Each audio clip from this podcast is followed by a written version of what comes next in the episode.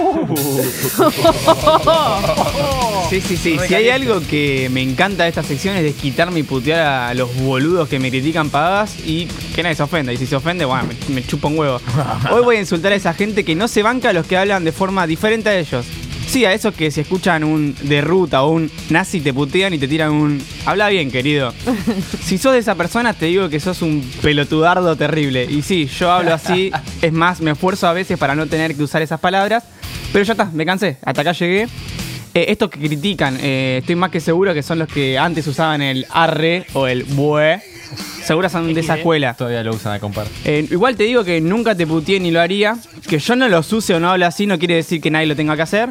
vos no sos ni la RAE ni un profesor de lengua, forro, te lo dejame decírtelo. Así que espero que les quede claro a todas las personas que me conocen y escucharon este descargo que ya está, voy a hablar como se me canta el culo y cuidado con lo que me decís, porque soy un picante insta.